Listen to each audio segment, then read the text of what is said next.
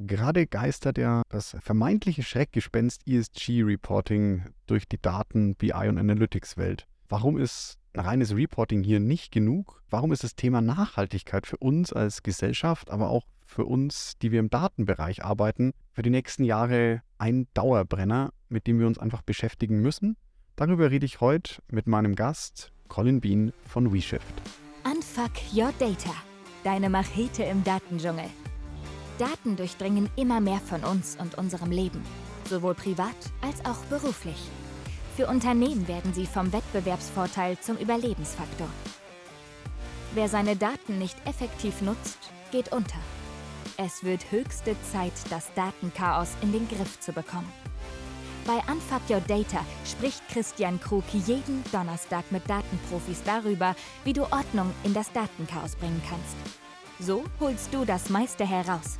Für dein Unternehmen, deine Kundinnen und Kunden sowie natürlich für dich.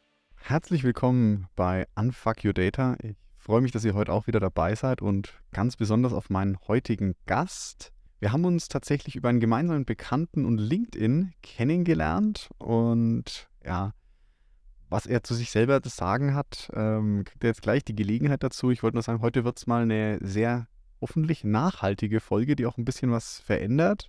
Und bei mir ist Colin Bean von WeShift. Und lieber Colin, schön, dass du da bist und stell dich unseren Zuhörerinnen und Zuhörern doch bitte mal kurz vor. Ja, erstmal herzlichen Dank, dass ich da sein darf. Danke für die Einladung. Was mache ich? Ich bin der Sustainability Guy bei WeShift. Ich beschäftige mich seit 15 Jahren mit dem Thema, angefangen ähm, durch das Studium in Lüneburg, ähm, Master gemacht, auch in dem Themenbereich, eine Promotion geschrieben zu dem Themenbereich und dann als selbstständiger Berater, Podcaster und irgendwann dann Gründer immer wieder um diese Themen Nachhaltigkeit, nachhaltiges Wirtschaften, wie können Unternehmen ne, dieses Thema integrieren, äh, gekreist und ähm, dieses ganze Wissen vor zwei Jahren dann in die WeShift GmbH gebracht, zusammen mit meinem Co-Gründer Urs Thielicke und dabei rausgekommen ist eine Software, die es Unternehmen ermöglicht, effizient Berichterstattung durchzuführen, Klimabilanzen zu erstellen und auch Lieferketten nachhaltig zu managen.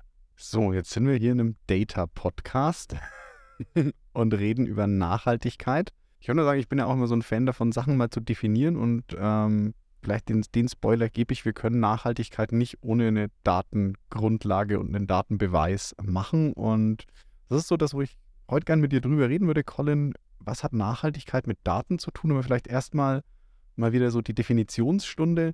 Was bedeutet Nachhaltigkeit? Weil es ist, glaube ich, ähnlich wie KI oder ähnliches, gerade so ein phänomenales Buzzword, was jetzt, ja, ich will nicht sagen durchs Dorf getrieben wird, aber was man sehr, sehr oft hört.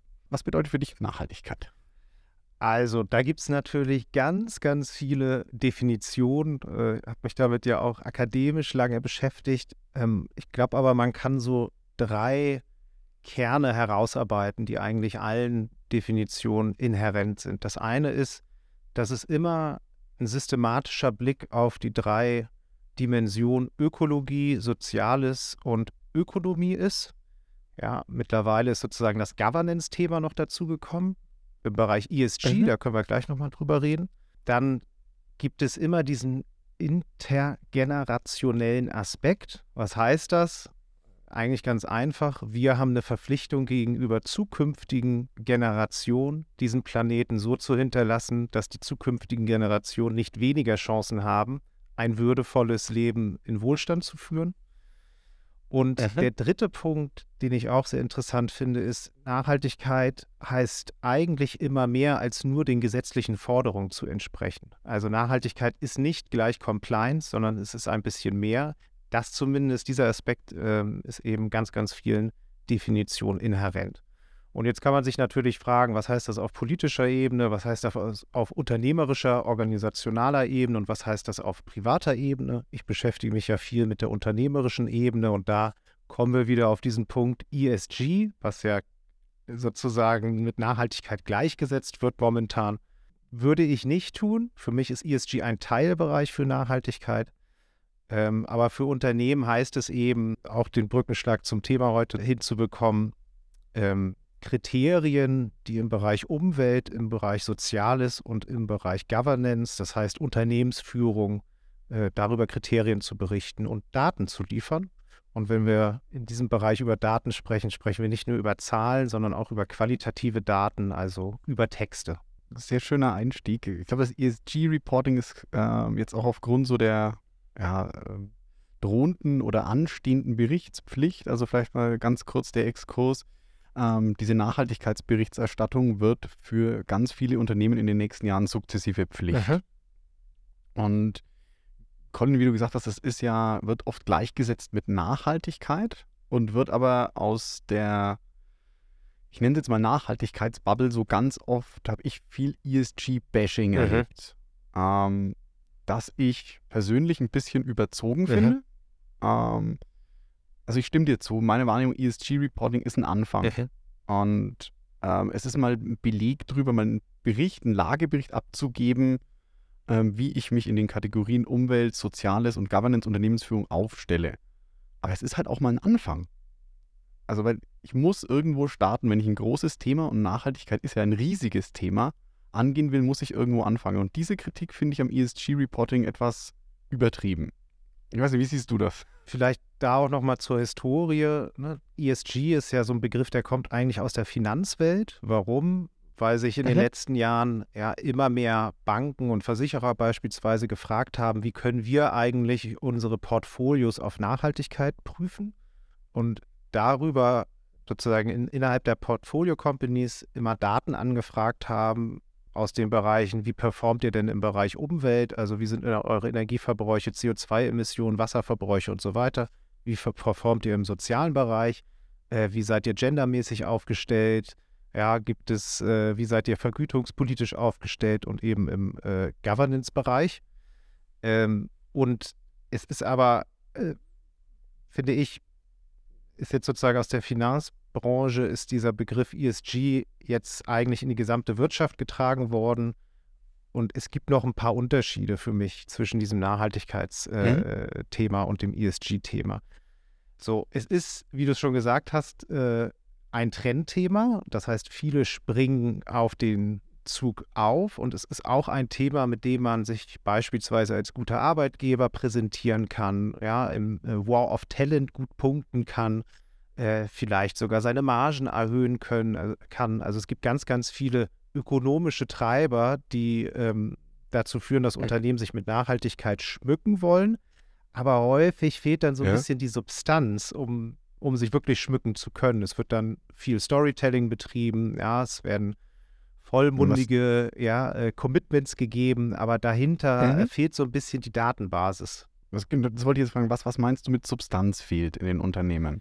Ja, also Stichwort Datenbasis. Ähm, äh? ne, Nachhaltigkeit muss meiner Meinung nach messbar gemacht werden. Das macht man über Indikatoren. Für diese Indikatoren brauche ich Daten und nur auf dieser Datenbasis kann ich wirklich ja, mich der Frage nähern, ist ein Unternehmen nachhaltig oder nicht?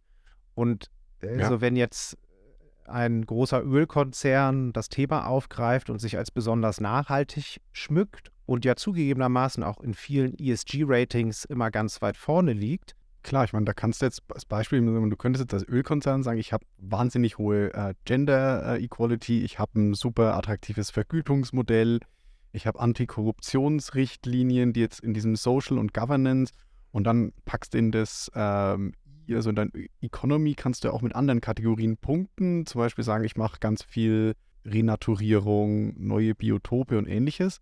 Aber dein Geschäftsmodell im Grunde ist es immer noch nicht nachhaltig, Öl aus dem Planeten rauszupumpen. Also fossile Brennstoffe oder ne, also eine, eine Ressource, die endlich ja. ist, aus dem Planeten rauszupumpen und nicht nachzufüllen. Ja, und die vor allen Dingen beim Verbrennen eine ganze Menge CO2 freisetzt, wovon wir nicht mehr so viel in die Atmosphäre pumpen sollten, ähm, um den ja. zukünftigen Generationen nicht die Möglichkeit zu nehmen, ein Leben in Wohlstand und Würde, wie wir es hatten, zu führen. Also da sind wir wieder beim Begriff Nachhaltigkeit.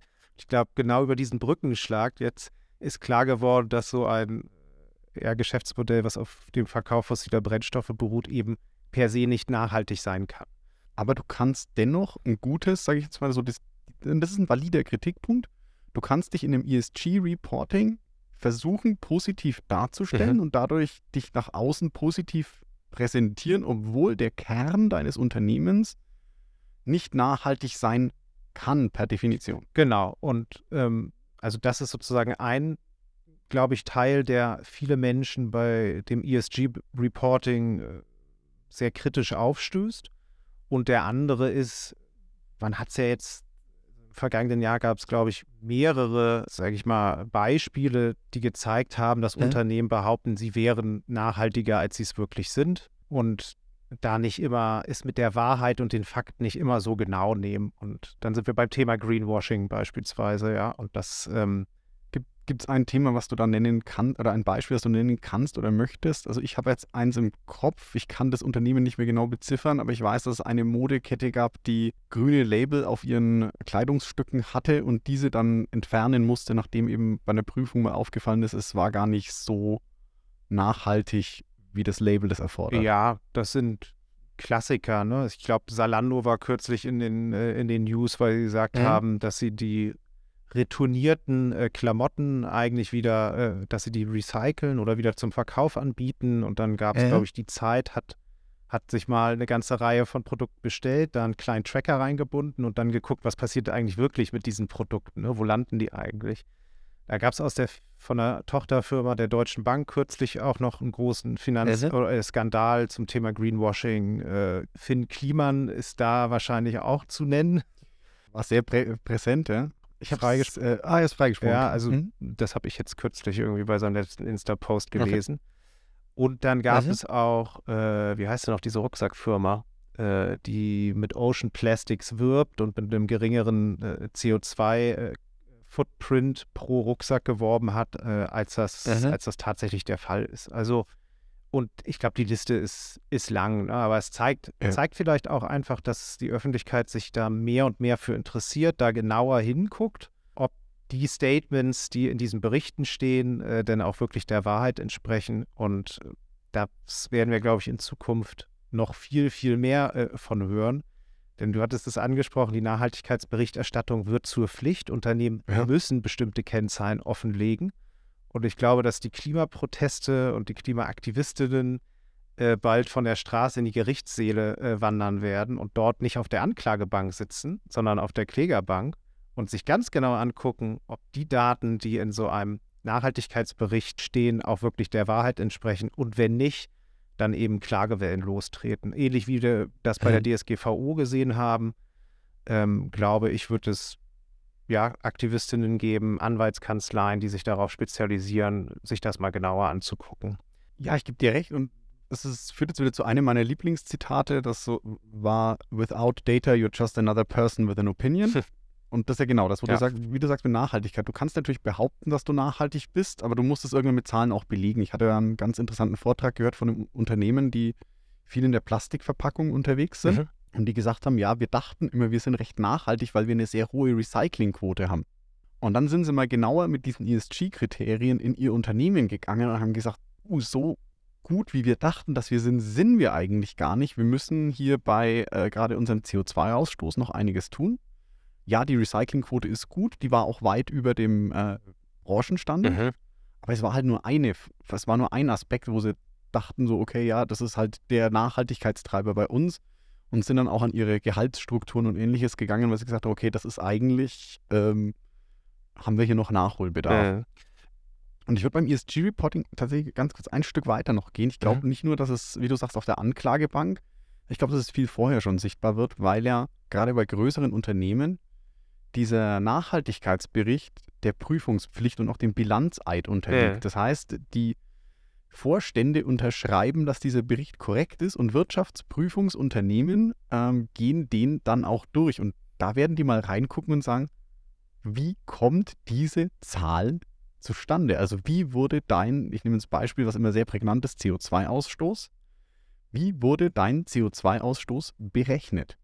Absolut. Also und da gibt es äh, jetzt in Zukunft deutlich striktere Kontrollinstanzen. Wie gesagt, die Prüfung wird zur Pflicht. Erstmal mit der sogenannten Limited Assurance. Also da werden dann nicht unbedingt die einzelnen äh. Kennzahlen geprüft, sondern die Methoden, wie diese Kennzahl entstanden ist. Aber irgendwann zur Reasonable. Also da werden dann auch die Kennzahlen geprüft.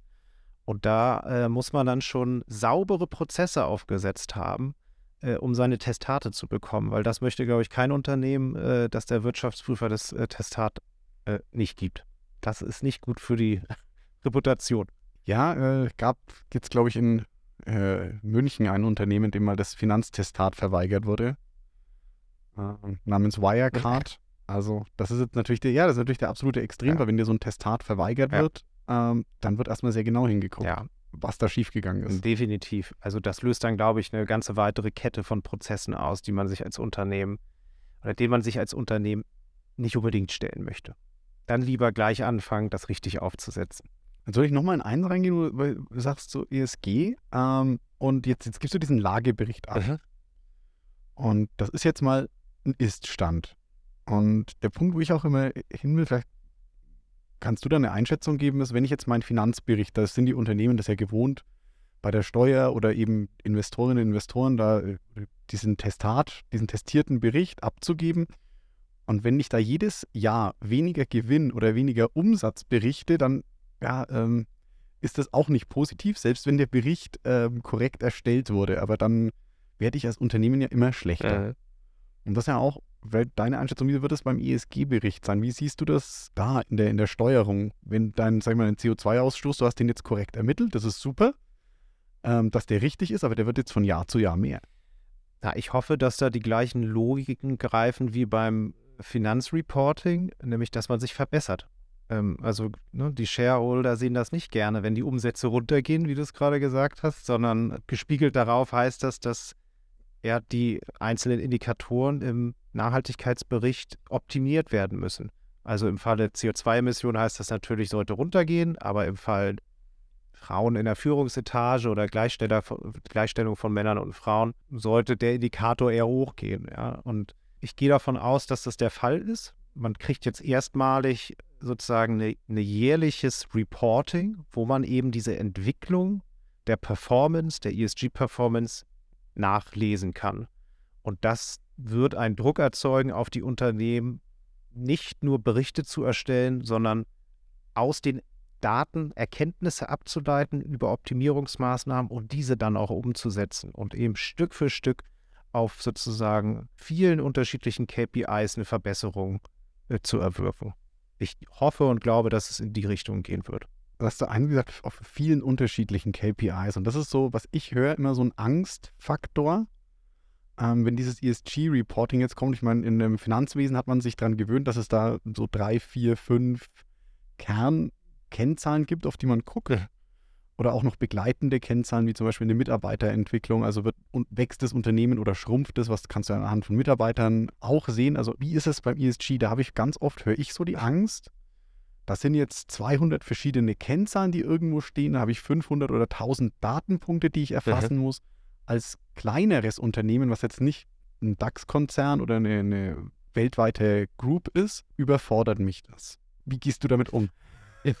Also äh, schnell und klein anfangen, niedrigschwellig anfangen. Ja, es geht Mhm. jetzt nicht, also angesichts der Anforderungen sollte man wirklich so schnell wie möglich anfangen. Du hast es gerade gesagt, die Anforderungen sind zahlreich und niemand wird die schaffen, wenn er ein Jahr vorher anfängt. Da bin ich fest von überzeugt. Insofern Devise jetzt anfangen, aber vielleicht nicht mit dem, mit sozusagen dem, dem, dem kompletten Standard, sondern mit einigen ausgewählten Kennzahlen. Und dabei geht es dann für mich weniger äh, darum, wirklich die Kennzahl auf äh, die zehnte Nachkommastelle genau zu erfassen, sondern eher darum, die Prozesse im Hintergrund aufzubauen. Ja? Das ganze Unternehmen in diese, in diese neuen Logiken sozusagen einzuführen, auch zu verstehen, ne, wer muss denn mit wem jetzt hier eigentlich gut zusammenspielen, wo stecken verschiedene Daten drin, welche haben wir in äh, unseren vorhandenen ERP-Systemen, welche müssen wir eigentlich noch neu äh, erfassen, ähm, wer hat die Verantwortlichkeiten, wie lange brauchen wir, bis so ein Prozess richtig läuft. Ne? Also es ist ein unglaublicher Lernprozess, den so eine Organisation durchlaufen muss.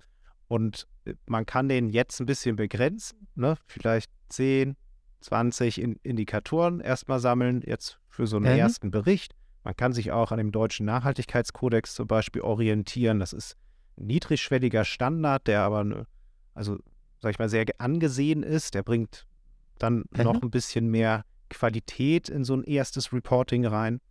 Damit einfach mal loslegen und eben im Hintergrund diese Prozesse aufbauen. Gucken, was haben wir jetzt schon, was müssen wir eigentlich noch leisten. Aber schnell anfangen, nicht mit dem sozusagen Anspruch gleich so ein ESS, das ist der Standard, der nämlich auf europäischer Ebene gerade entwickelt wird, äh, gleich in diesem Jahr äh, perfekt zu reporten, sondern eben mit einer etwas kleineren Nummer zu starten.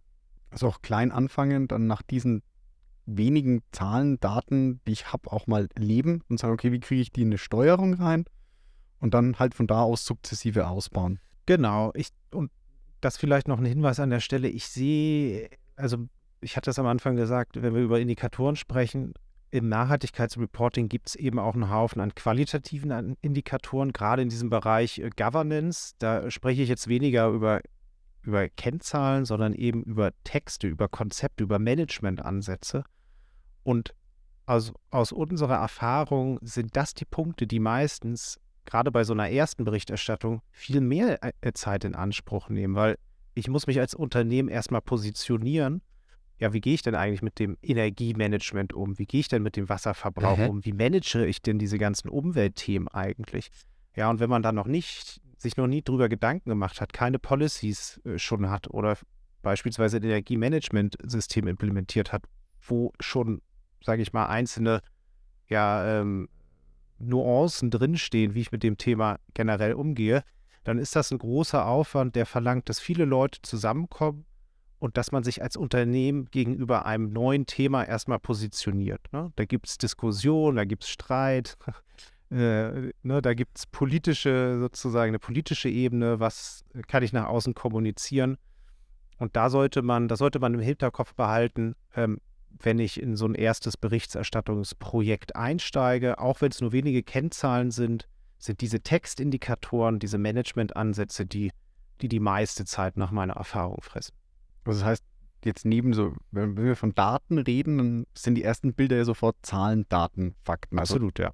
Zahlen, zum Beispiel einen CO2-Ausstoß, den kannst du in Tonnen oder in Äquivalenten, dann CO2-Äquivalente, wenn du andere Emissionsfaktoren wie Methan oder sowas mit reinnimmst, hast du ja einen sehr greifbaren Wert, aber du sagst jetzt, ESG sind eben auch jetzt nicht so strukturierte Daten, sondern wirklich auch diese qualitativen Werte, wo du mal niederschreibst, wie nähere ich mich dem Thema, wie verstehe ich dieses Thema und wie möchte ich mich als Unternehmen diesem Thema widmen. Genau, also nehmen wir uns nochmal den DNK, den Deutschen Nachhaltigkeitskodex. Dort muss ja. ich in einem Kriterium zum Beispiel meine Nachhaltigkeitsstrategie beschreiben. Oder ich muss meine Ziele mhm. beschreiben. Oder ich muss beschreiben, wie ich Nachhaltigkeit in den verschiedenen Stufen der Wertschöpfungskette integriere. Da gibt es ja jetzt keine Tabelle als Antwort, sondern da muss ich eben beschreiben, erläutern, wie ich mich als Unternehmen gegenüber diesen Themen positioniere. Und wenn ich das noch nie gemacht habe, dann gibt es da eine ganze Reihe eben an, an offenen Fragen, die beantwortet werden müssen. Äh. Und in der Regel macht das dann nicht der ESG-Manager, die ESG-Managerin alleine und veröffentlicht das, sondern da guckt der Vorstand drüber, da wird der Kollege oder die Kollegin aus dem Vertrieb mal gefragt. Ne, also kommen viele Leute zusammen und das sind einfach Prozesse, die ein bisschen Zeit brauchen. So, jetzt würde ich nochmal ein Thema aufgreifen, was du anfangs gesagt hattest. Ähm, wir reden jetzt ganz viel über eine Berichtspflicht und Dinge, die ich erfüllen muss. Und das ist immer auch so ein bisschen, ja, Droh, nicht mal Drohkulisse. Warum, jetzt, du bist im Nachhaltigkeitsthema ja schon jetzt mit über 15 Jahren sehr lang drinnen. Ähm, warum kommt jetzt auf einmal diese Drohkulisse oder diese, diese Berichterstattung? Warum kommt die jetzt? Warum kam die nicht vor zehn Jahren? Warum kam die nicht vor fünf Jahren? Und warum können wir uns jetzt vielleicht nicht noch 20 Jahre Zeit lassen, das jetzt mal zu machen? Ja, Gute Frage. Also ich öffne mal den Blick, so dass er noch ein bisschen weiter als über meine 15 Jahre sozusagen in dieser Branche äh, geht. Ja. Und ich, dann sieht man eigentlich, dass das Thema so ein bisschen wellenartig äh, in der Wahrnehmung, in der öffentlichen und auch in der politischen Wahrnehmung äh, äh stattgefunden hat. Ähm, es gab zum Beispiel, als ich angefangen habe äh, zu studieren, mein Master in Oldenburg, da wurde gerade auf europäischer Ebene das Emissionshandelssystem gestartet, mhm. sage ich mal. Das war 2011 und da hat man gesehen, ne, dass das Thema kurzweilig doch auch auf EU-Ebene relativ viel Anklang gefunden hat und dann ist es aber wieder so ein bisschen abgeschwächt. Ähnlichen Verlauf hatten wir vor der Finanzkrise. Da war das Thema auch schon mal im Bundestag. Beispielsweise gibt es äh, Analysen, in wie vielen Reden ist das Wort Nachhaltigkeit aufgetaucht. Da gibt es so Verläufe, da sieht man vor der Finanzkrise, ja, ist richtig angestiegen, da kam Finanzkrise und dann, dann, geht das gegen Null für ein paar Jahre erstmal. Ne? So, und ich glaube, Äh. jetzt mittlerweile Ja. sind wir an einem Punkt, wo der Druck beispielsweise durch Fridays for Future, also durch äh, eine jüngere Generation, aber auch durch viele Menschen wie uns, die angefangen haben, sich mit dem Thema zu beschäftigen und unangenehme Fragen nicht nur abends am Essenstisch, sondern vielleicht auch gegenüber ihren äh, Geschäftsführungen stellt und sagen, sag mal, wie, was machen wir eigentlich hier? Also ich höre hier die ganze Zeit, ist ein wichtiges Thema. Wir müssen irgendwie bis 20 eigentlich 45 klimaneutral werden.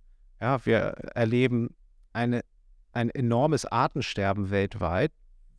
Positionieren wir uns zu diesen Themen? Also die, die Leute, die an den Themen Interesse haben und erwarten, dass auch ihr Arbeitgeber an diesen Themen arbeitet, die werden immer lauter und die werden immer mehr. Und auf politischer Ebene, glaube ich, ne, die Ampelkoalition ist gestartet ähm, und wollte die Transformation im Bereich erneuerbare Gie- Energien und so weiter ganz stark Mhm. ausbauen.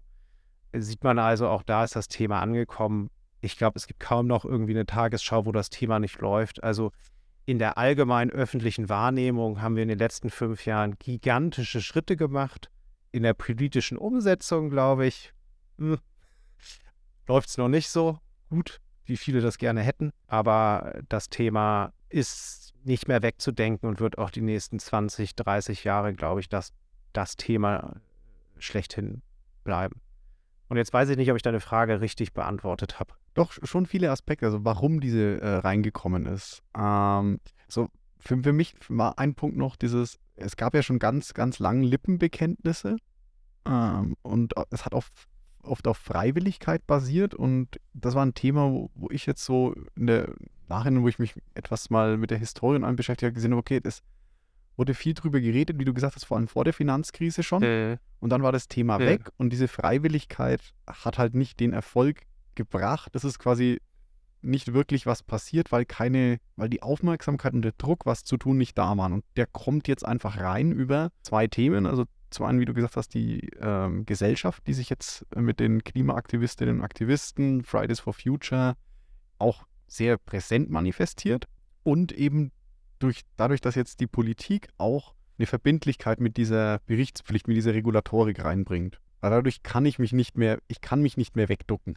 Gen- Es, wird sichtbar werden. Absolut, genau. Also klar, die Frage war nach der Verpflichtung und auf EU-Ebene haben wir den Green Deal und der Green Deal wird sozusagen jetzt runterkaskadiert in einzelne Gesetzesinitiativen und da haben wir eben eine ganze Reihe jetzt von Initiativen, die es eben zur Pflicht machen. Ich glaube auch, weil man gemerkt hat, äh, das Primat der Freiwilligkeit äh, also einfach nicht funktioniert. Ne? Wir haben das vielleicht so als, als um das ein bisschen anfassbarer zu machen. Ich habe vor drei Jahren noch an einer Studie mitgearbeitet, die hat sich mal zur Aufgabe gemacht, den Stand des nachhaltigen Wirtschafts in Deutschland äh, zu ermitteln. War, war vom Rat für nachhaltige Entwicklung der Bundesregierung in Auftrag gegeben.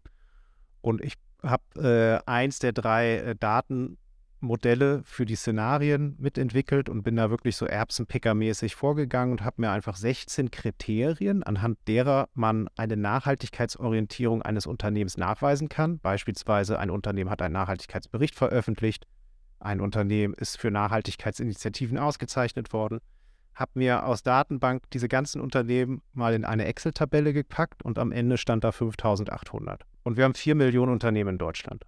Das macht einen Wert von 0,15 ja, in diesem Szenario. nicht.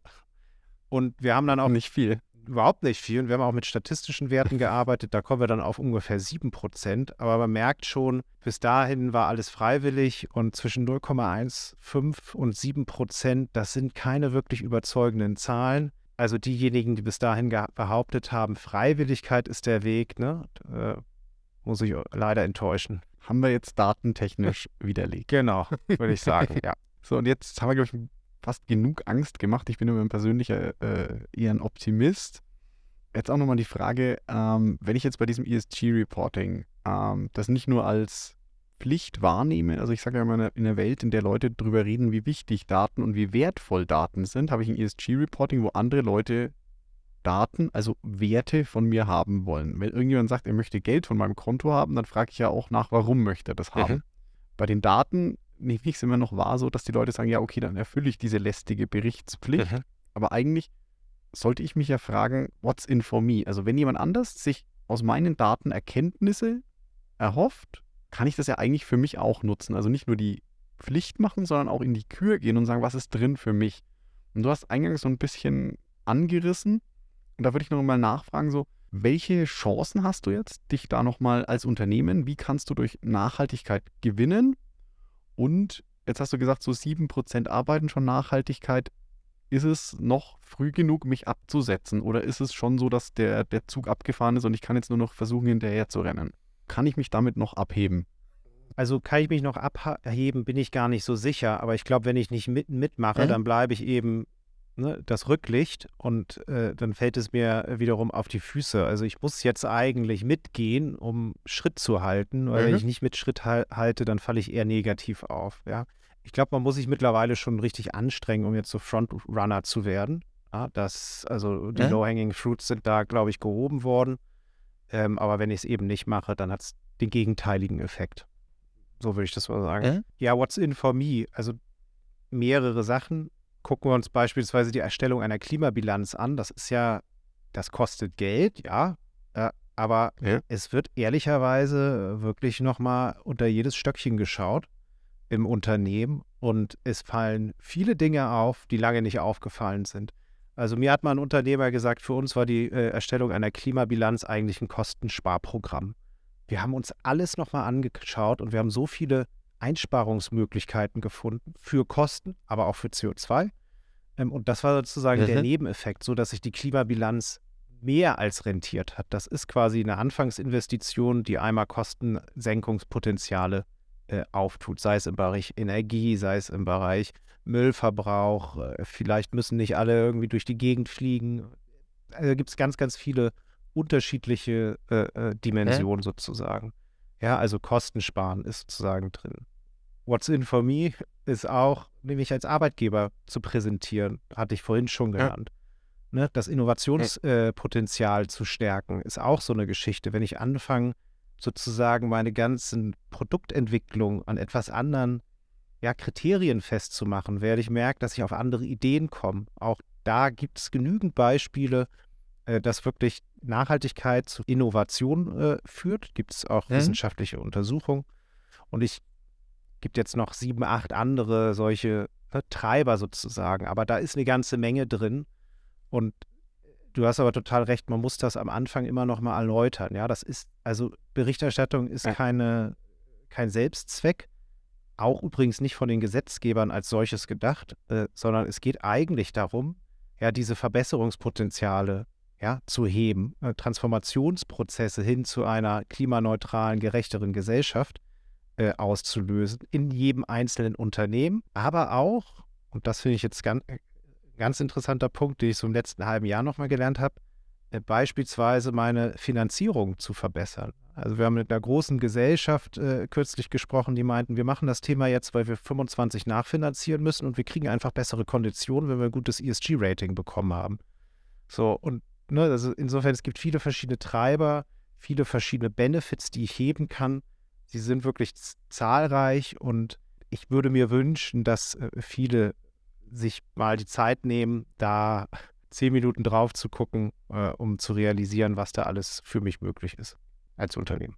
Das ist doch ein extrem positiver Ausblick, den ich dann auch quasi als äh, Überleitung in den Abschluss nehmen würde. Lieber Colin, äh, jeder meiner Gäste und jede Gästin müssen sich ja auch noch zwei kleine Fragen stellen, so damit die Zuhörerinnen und Zuhörer dich so als Person Colin noch ein bisschen besser kennenlernen. Mhm. Und zum einen die erste Frage, was war denn das letzte Lied, das du als Ohrwurm hattest? In der Weihnachtsbäckerei. Und aus dem Grund, dass wir gerade Nachwuchs gekriegt haben und mir diese Melodie wirklich jeden Morgen im Kopf schwirrt und ich dazu aber immer neue Texte dichte und das meiner Tochter vorsinge und die mich dann immer jeden Morgen anstrahlt, wenn ich diese Melodie singe. Und die bleibt meistens den ganzen Tag über in meinem Ohr hängen. Einer der niedlicheren Songs, ja. die ich hier höre. In der Tat. Sehr schön. Und als zweites äh, würde ich dich noch bitten, den Zuhörerinnen, Zuhörern und mir noch ein Buch zu empfehlen mit den zwei Einschränkungen, dass es kein Buch ist, das du als Autor oder Co-Autor verfasst hast. Und es sollte ein Buch sein, das äh, jugendfrei ist, also wo ich, das ich ins Büro mitnehmen kann, ohne mich schämen zu müssen. Ansonsten aber wirklich komplett offen, was du Also von Unterhaltung, Graphic Novel, aber auch Sachbuch, Nachhaltigkeit, Daten oder irgendwas anderes. Also tatsächlich äh, lese ich gerade ein Buch das zweite Mal ähm, und das heißt Der Weg zum erfolgreichen Unternehmer. Furchtbarer Titel, aber echt guter Inhalt. Also es ist ein Sachbuch, was aber als Roman Mhm. geschrieben ist. Also eigentlich ist es kein wirkliches Sachbuch. Ähm, und für all diejenigen, die unternehmerisch tätig sind, glaube ich, ein Muss, weil hier die Rolle sozusagen des Unternehmers und was sind eigentlich meine Aufgaben als Unternehmer im Gegensatz zu einem Manager, einer Managerin oder einer Fachkraft. Wie bringe ich mich sozusagen in dieser Rolle als Unternehmer am besten ins äh, Unternehmen ein, wird da sehr, sehr deutlich, gibt sehr, sehr klare Tipps und schafft nochmal ein ganz anderes Bild sozusagen auf den eigenen Tätigkeitsbereich. Das hat mich schon vor acht Jahren, habe ich es mal gelesen, sehr inspiriert und tut es Mhm. jetzt äh, wieder. Von wem ist das? Hast du den Autor gerade im Ja, Kopf? Stefan, äh, Stefan Marat heißt er, glaube ich. Merat oder Marat, müsste ich nochmal nachgucken. Er hat auch einen Podcast. Dankeschön, das Also, sehr schön. genau, ich finde den Titel ein bisschen äh, flach, aber der Inhalt äh, ist inspirierend. Äh, don't judge a book by its cover, wie man im Englischen Entitled. so schön sagt. genau, absolut. beim im Titel. Lieber Colin, damit nochmal herzlichen Dank für das super spannende und tolle Gespräch, dass du dir die Zeit genommen hast. Auch natürlich herzlichen Dank an alle Zuhörerinnen und Zuhörer. Wenn euch die Folge gefallen hat, bitte äh, gerne abonnieren, äh, mir einen Kommentar da lassen, liken. Colin ist auch auf LinkedIn recht aktiv, ähm, auch mit WeShift. Also wenn ihr da Fragen habt, kommt gerne auf Colin zu. Schaut euch auch mal an, ähm, was er da für euch tun kann vielleicht, wenn ihr da gerade auf dem Weg Richtung ESG seid. Natürlich auch gerne auf mich zukommen. Und damit verabschiede ich mich von euch und bis zum nächsten Mal. Macht's gut. Vielen, vielen Dank, dass ich da sein durfte. Ciao, ciao.